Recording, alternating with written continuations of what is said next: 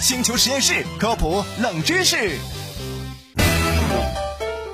提到艾滋病，大家多少得抖一下，也知道保护好自己是一件很重要的事情，而且防艾滋的宣传也是越来越多。今天就跟各位说说艾滋病到底是怎么来的。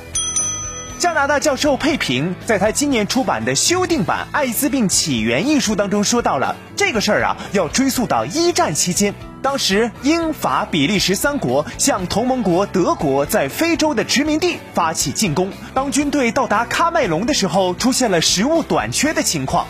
那饿着肚子哪能打仗啊？士兵们不得不进入森林猎取任何可以吃的动物。而在这一过程当中呢，艾滋病毒可能首次从黑猩猩传染给了人类。但不得不说，大家对艾滋病是有很多误解的。艾滋病的传播只有三种途径：性传播、血液传播、母婴传播。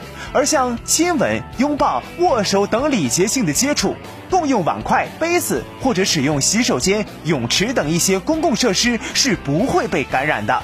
所以，对于我们来讲，消除误解、避免歧视是很重要的哦。懂了，懂了，别听风就是雨了。